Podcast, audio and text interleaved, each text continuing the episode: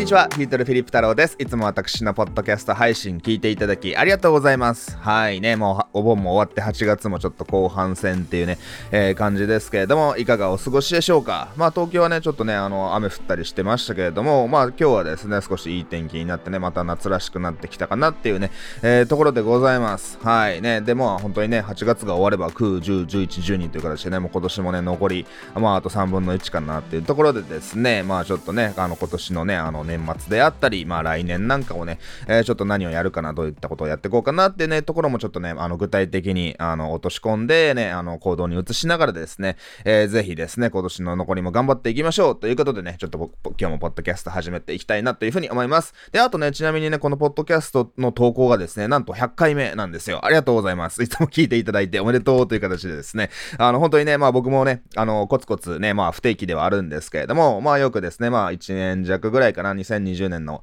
えー、後半からですね、まあ、このポッドキャスト本格的にね、定期的に始めたんですけれども、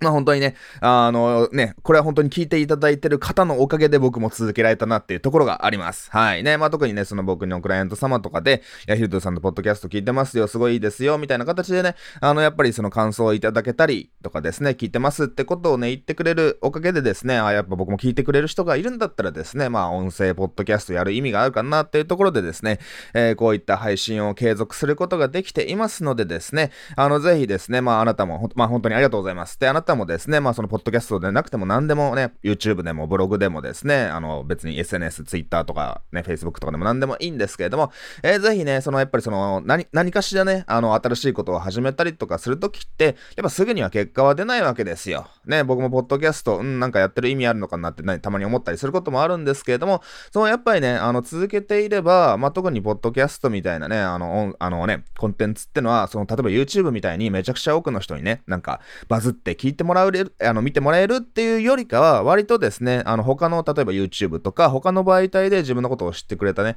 あの、ファンの人とかが、まあ、さらにね、あの、音声コンテンツっていうね、あの、そういった割と距離が近い、ね、音声だけっていうね、情報量が少ないんだけれども、まあ、いろんなね、あの、話を長時間聞いていただけるような、割と親密なプラットフォームだと思いますので、やっぱその濃いファンを集めるのに僕は非常に向いている。まあ、その自分のことをね、他で知ってくれた人、ね、ちょっとファンになってくれた人が、さらにね、あのね、長い時間をね、こういったポッドキャストとかで過ごしてもらって、あの、定期的にね、あの、聞いて、音声聞いてもらって、濃いファンになってもらうっていうのをね、あの、すごく、いい媒体だと僕も思ってますので、えー、ぜひね、まああなたのポッドキャストでもいいし、ね、あの別の媒体でも結構です。で、何事も長期的に続けるっていうことがね、めちゃくちゃね、あの、他の人がなかなかできないっていうところもあるので、えー、最大のね、あの、あなたのね、あの、メリットで、メリットというかな、価値であったり、他のね、方との差別化になったりしますので、えー、ぜひね、何事もね、続ける。ね、あの、なんか最大瞬間風速で全速力でね、なんか1ヶ月やって、その後もう何もできないっていうよりかは、そのね、あの、まあまあね、の力で、でもその毎日とかじゃなくて、まあ週に1回とかでもいいので、まあずっと続けるっていう方がね、はるかに価値がありますので、えー、それを覚えておいていただければなっていうふうに思います。で、今日ものテーマなんですけれども、ちょっとね、100回記念っていうわけじゃないんですけれども、そのね、何を話そうかなと思いまして、少しね、改めて、そのテクニックとかじゃなくて、改めてね、すごく大切なね、人生、ビジネス、プライベートとかも含めてですね、えー、そういったその物事を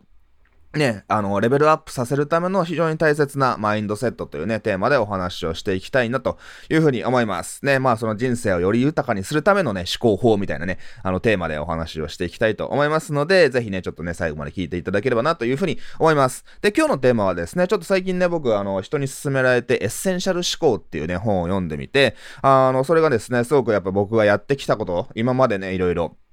ね、あの、僕もかつてはダメダメな 人間だったんですけども、まあそこからね、ある程度ね、ビジネスで今の現状まで成功することができた。やっぱその時に、まあいろんな先生とかメンターとかですね、あのね、方から教わって、やっぱその行動してきた、そのね、あの判断の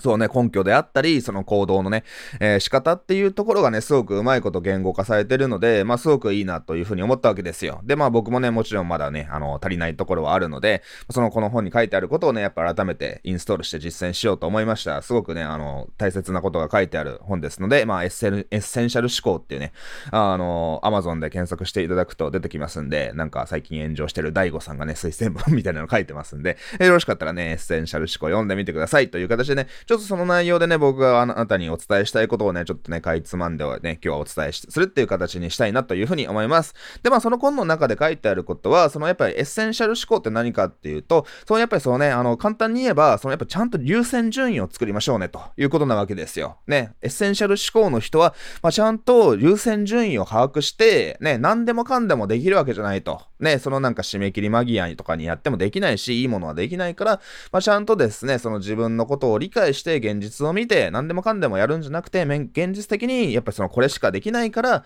ね、これだけやろう。そのためにはこれを優先しようっていう形ですごくオーガナイズするっていうのかな。あの、自分の行動とかをしっかり計画して、事前に慌ててね、あの、なんかやるみたいなことはしないわけですよ。まあ、私もお恥ずかしいことに、どちらかっていうとですね、まあ、その、なんていうのかな、慌ててやるみたいな、まあ、ちょっと傾向はあるので、まあ、それはね、もうちょっと直さないといけないなっていうところでね、まあ、その痛いところはあるわけなんですけれども、そのやっぱりですね、あの、本当に、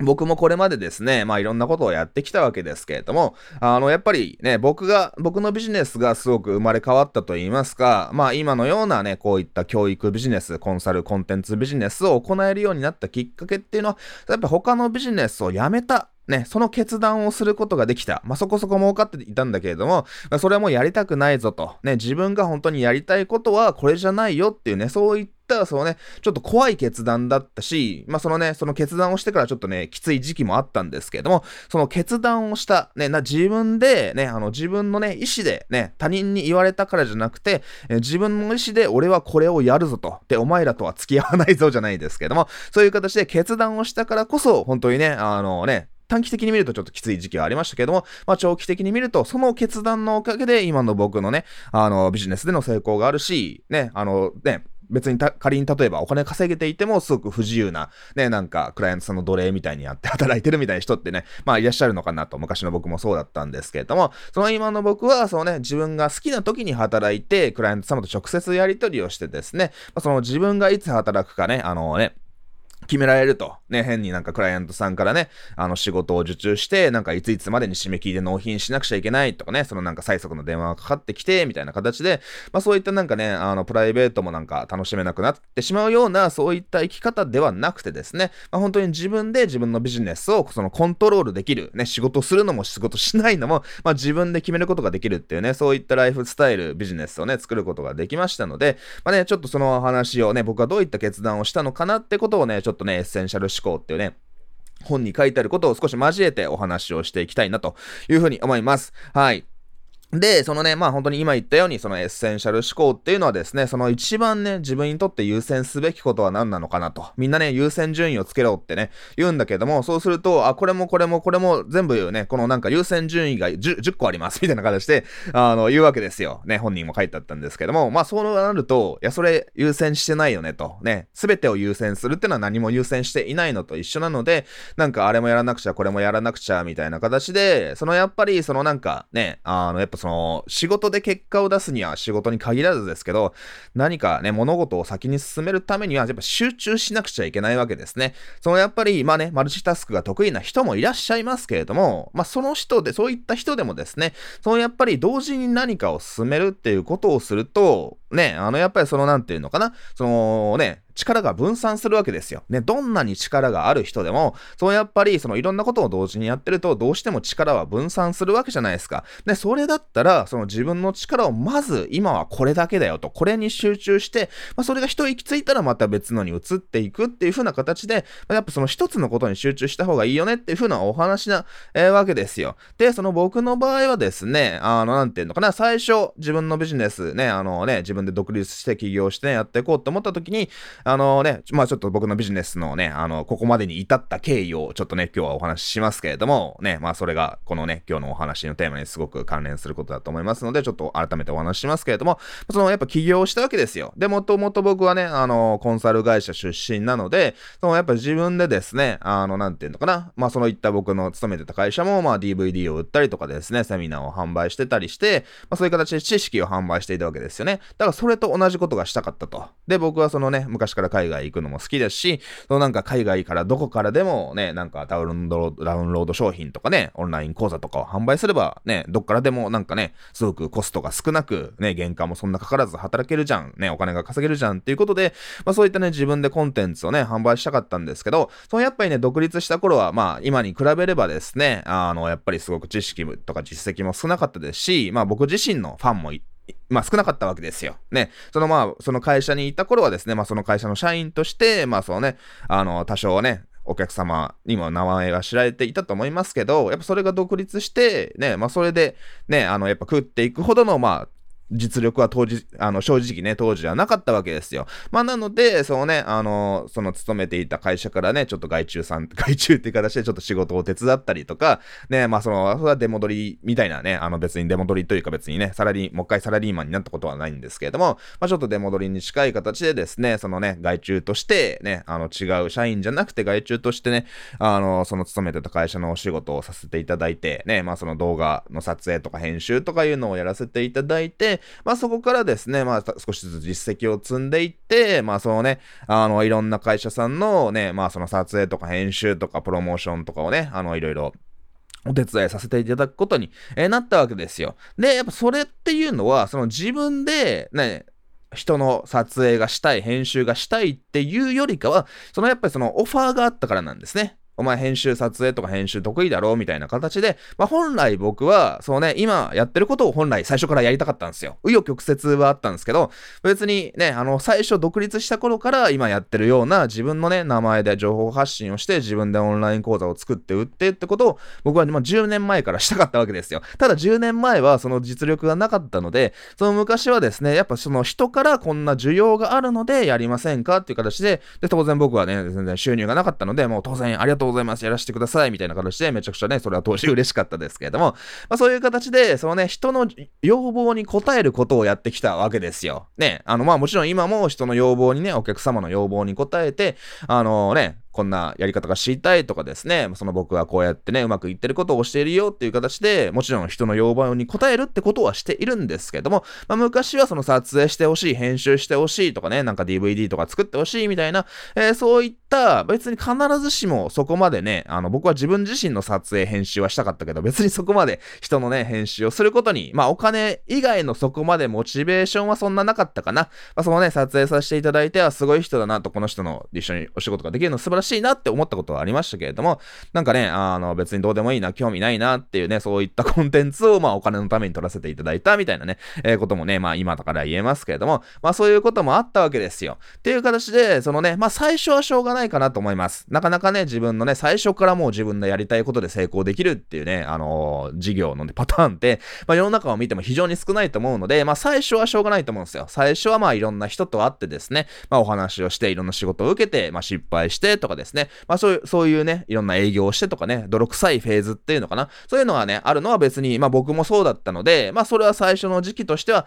えー、しょうがないんじゃないかなというふうに思います。で、ただ、ね、もしそれで、ね、なんか泥臭いことをやったりとかですね、まあそのお金のためのような仕事をね、あの、していて、ね、その例えば、お金はそこそこ儲かるんだけれども、ね、なんか自分がやりたいことじゃないよなと、本当にやりたいことじゃないよなとかですね、なんかこの働き方はね、きついよなと、まあそこそこお金になって食ってはいけるんだけれども、なんかこの働き方いつまでも続けられないよなっていうふうにね、そのやっぱり思ったりするわけじゃないですか。ね、僕なんかもそのね、映像の仕事をしてですね、まあそこそこね、あの、実力、数年やっていたら実力がついてきて、ね、まあその他と比べてもですね、あの、やっぱりその優れている他の会社と、すぐ、ね、あの、映像って結構いろんな会社ね、まあ今は特にありますけれども、あの、僕がやっていた頃も他の会社よりもヒルトさんのところはね、これがいいみたいなね、ところを思っていただいた、ね、そういった特徴はあったと思うので、えー、そういう形で、まあ、そのね、まあ、主に紹介ですけれども、紹介でリピートであったりですね、すごくたくさんお仕事をいただいたんですけれども、まあ、結局そういった、まあ、業者さんなわけじゃないですか。ね、っていうと、やっぱ基本的にね、あの、時間もないわけですよ。ね、あの、いついつからこれなんだけど、やってくれるとかですね、あの、まあ、仲いいクライアントさんだと、ちょっと明日なんか大阪まで来て撮影してくれんね、みたいな形で、ね、まあ、スタッフをね、派遣したりとか、まあ、僕が行ったりみたいなね。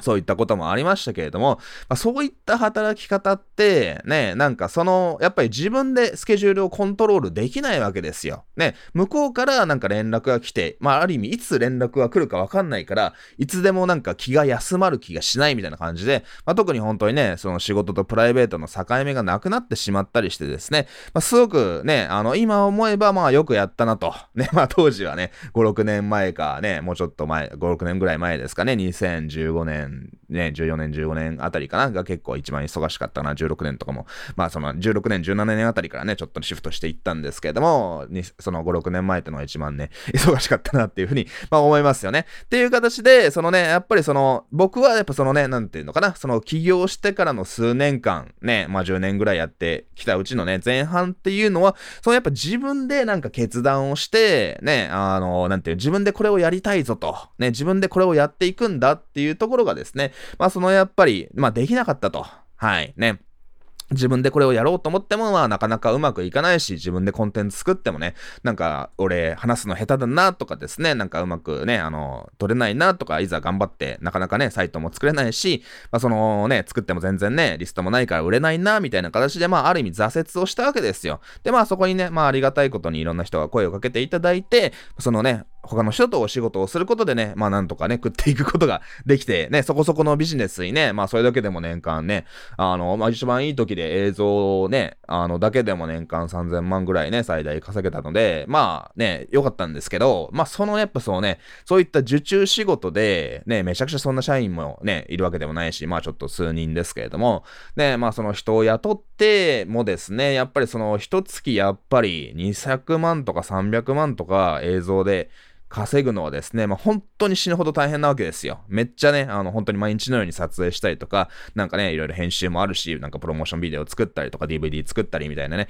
そういった本当にね、なんか徹夜してフル稼働して、ようやくそんぐらいね、稼げるので、なんか、でもね、一人じゃできないから人も雇って、人件費もかかってみたいな話になるので、まあ、3000万稼いでも全然あんまり利益残んねんな、みたいな形で、まあ、すごく大変だったわけですよ。なので、まあ、そこから、そうね、あの、自分のある意味、自分の人生、自分のビジネスっていうものをその自分のでコントロールしていこうっていうね、えー、そういった決断をしたわけです。僕にとっては、そうね、あの、やっぱりね、まあ人によってはですね、さそのね、あの、撮影の仕事もしながら、そのコンサルもやれればいいじゃんみたいなね、こと言う人もいると思うんですよ。まあ実際いたんですけれども、ね、まあさらに、まあもちろんね、コンサルしながらそこに来たお客さんを撮影とかね、編集とかいろいろやればいいじゃんみたいな、まあ意見もね、あの、全然あったんですけれども、ね、まあ、たまにそういったことはね、これまで数年間の間にね、僕のコンサル受けてくれたね、あの、いいお客さんに対して、ね、VIP なお客さんに対して、じゃあちょっとね、あの、映像、うちでちょっと撮りますかみたいな形で、そのね、追加でね、お金もらって撮ったり、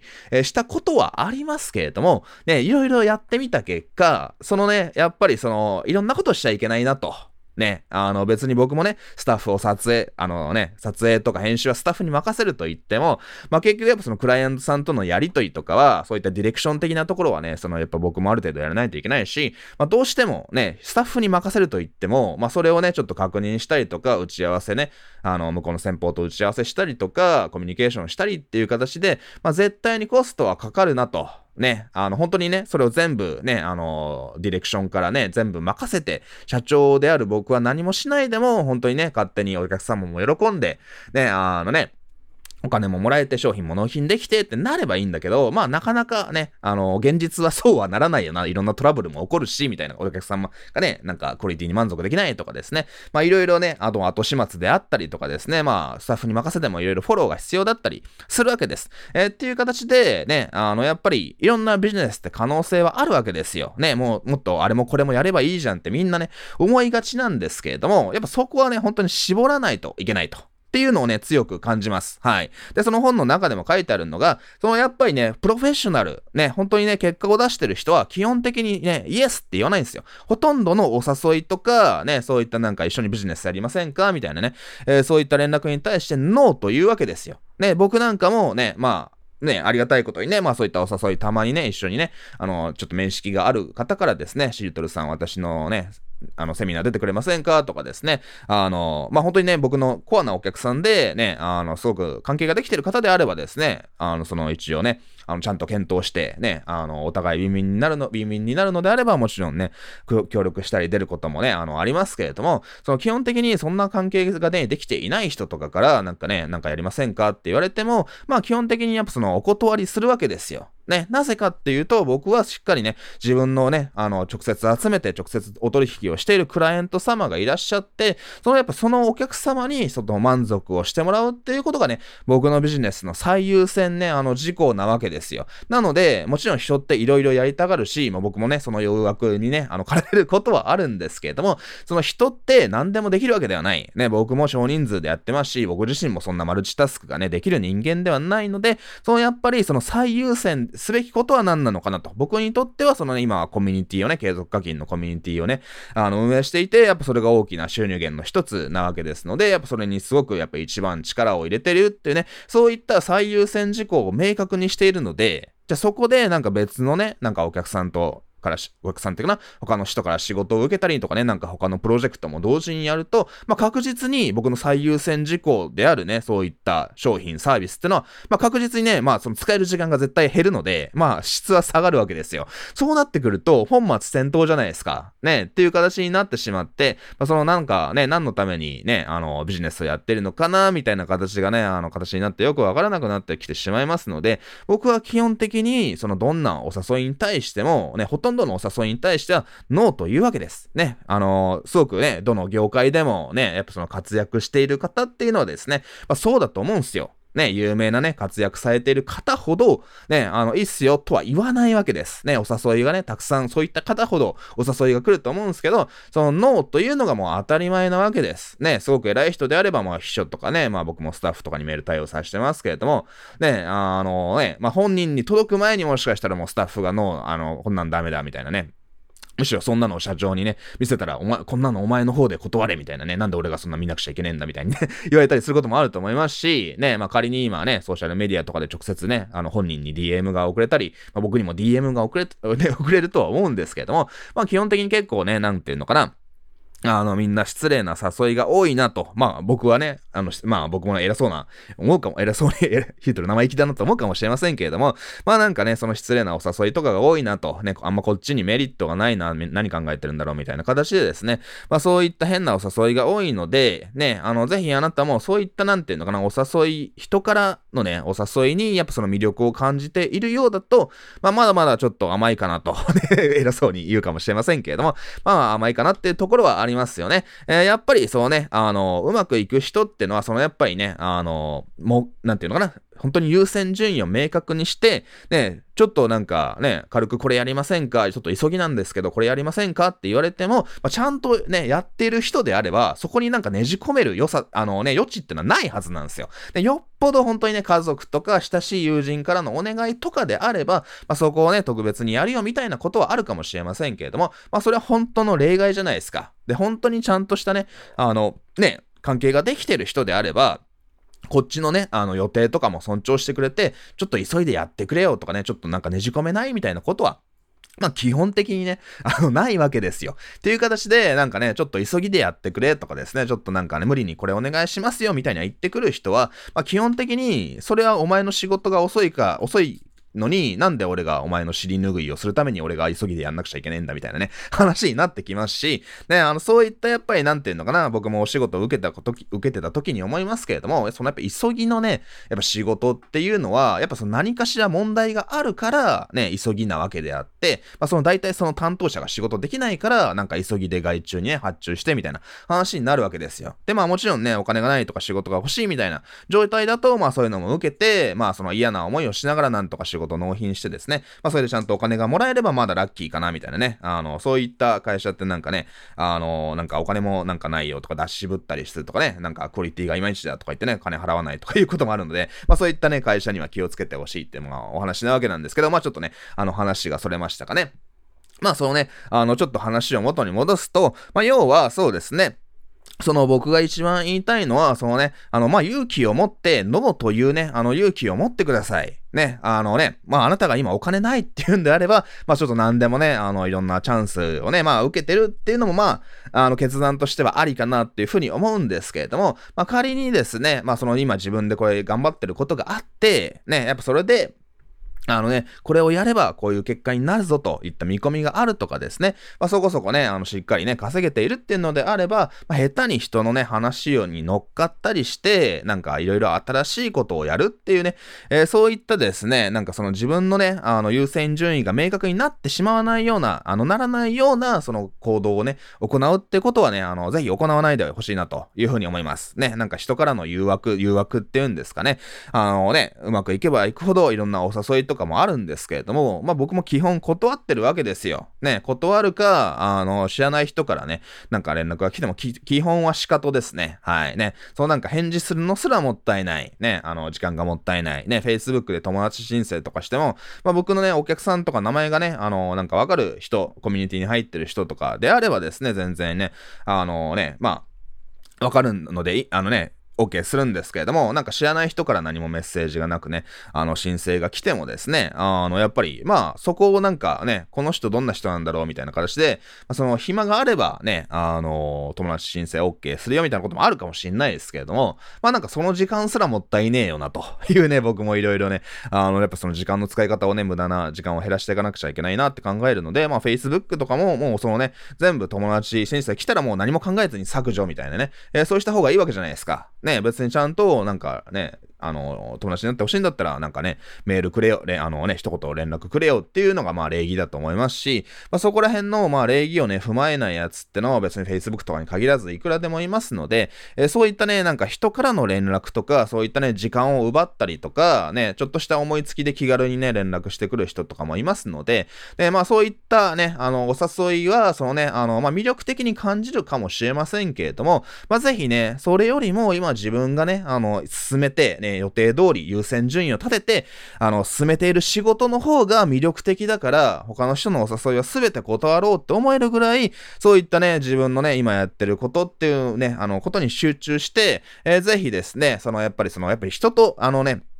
一緒に仕事をするってのは、まあ基本的にはね、トラブルになります。はい。なので、あの一番おすすめは、やっぱ一人で、ね、一人で仕事をするっていうか、なんか他の会社と組んで仕事をするっていうよりかはですね、まああなたがリーダーとして、ね、これをやるんだということをね、明確にして、まあね、あの人に手伝ってもらえる場合は、そのね、スタッフさんとかチームメンバーとかに、まあちゃんとね、対価お金を払った上でですね、まあこれをやってくれとやっていこうっていう形で、なんかそのリーダーがなんか二ついて、ジョイントベンチャーみたいなことをするとですね、まあ必ずね、社長さん同士っていうのはね、まあ僕もそうですけれども、まあ、癖がある人間が社長をやるわけですから、まあ、そういったね、船に二人ね、キャプテンがいてもおかしくね、あの、なるわけで、えー、そういう形でね、ぜひね、あの、今日お伝えしたいことはですね、まあ、ちょっとね、エッセンシャル思考っていう本をね、少し、えー、読んで、それに書いてあることをね、ちょっとね、参考にしてお話をしているんですけれども、えー、ぜひですね、あなたもそのね、自分の理想のね、人生を手に入れたい、自分のビジネスを手に入れたいのであれば、えー、ぜひね、最優先することってのをぜひ明確にね、あの、してください。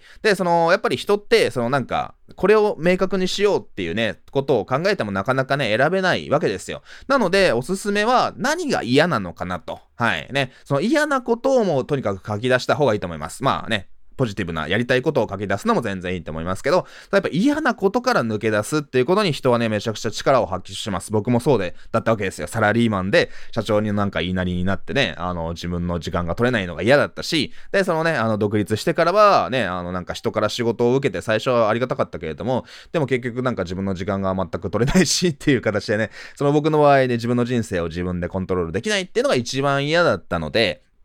ね、あの、そういう形で、その嫌なことから常に逃げてきた。逃げてきたって言うとちょっとあれですけど、そのね、嫌なことをやらなくて済むように最大限の努力をしてきた結果ですね、あの、今があるわけです。で、まあもちろん今は今の悩みで、僕も次のステージに行くためにね、やっぱやっぱ直さなくちゃいけない、もっとね、レベルアップしなくちゃいけないってことってのはあるわけなんですけど、で、まあぜひあなたのね、今のご自身の状況、ステージに合わせてですね、そのやっぱりそのね、嫌なことっていうのは何かっていうのをね、明確にして、ね、それれをそのやらないで済むためには、今何をやらなくちゃいけないのかなっていうことをね、あの、ぜひ明確にしてください。えー、その上でですね、そのやっぱ自分がね、あの、一番やりたいことは何なのかと、ね、自分が、そうね、なんか人にね、あの、人の指示待ちで仕事をするんじゃなくて、自分はこれをね、あのね、いついつこういった目標を達成して、お客様にこんなね、あの、結果、お客様にね、あのね、世の中にこういった何かね、プロダクト、サービス、こんなね、あの、結果変化をもたらしたいっていうね、強い、えー、目標、リーダーシップとかビジョンとかを持っていればですね、あの、やっぱそれをね、あの、必ず人ってのはね、自分が決めたことを進めようとしますので、やっぱそこが弱かったり、そこが明確になってしまっ、な、なかったりすると、やっぱり人からいろんなお誘いが来て、じゃあちょっとあっちに行こうかな、これもやろうかな、みたいな形でね、ふらふらしてしまって、結局何もできないよ、みたいなね、人をいくらでも僕も見てきましたので、えー、ぜひね、その自分がやりたいことは何なのかなと、ね、人になんかね、あの、左右される、あの、生き方じゃなくて、えー、自分がね、何をやりたいのかな、何を優先すべきなのかな、何をやりたくないのかなってことをね、あの、考えてね、あの、ビジネスを行ってください。それをすることがですね、やっぱその理想的なね、あの、ビジネス、ライフスタイル、プライベートも含めて、えー、理想的な人生をね、生きるためにすごく大切な思考だと僕を考え、僕は考えてますので、えー、ぜひね、それをちょっと頭に入れて、ちょっとね、人にノーっていうね、勇気を持ちながら、ぜひね、ちょっとね、行動していって生きていってほしいなというふうに思います。という形で、ね、ちょっとと長くなりましたけど、今日も最後まで聞いていただきありがとうございました。ね、ちょっと100回っていうマイルストーンをね、達成したことでですね、まあ、僕もちょっとさらにレベルアップして、ね、あの、今後もね、あの、これを聞いていただいてるあなたにね、より良いコンテンツ、内容をね、お届けできるように日々精進していきたいと思いますので、えー、ぜひね、今後も私のポッドキャストを楽しみにしていていただいて、あなたもね、ぜひ結果を出してほしいなというふうに思います。えー、それでは最後まで聞いていただきありがとうございました。また次回の放送でお会いしましょう。またね、バイバイ。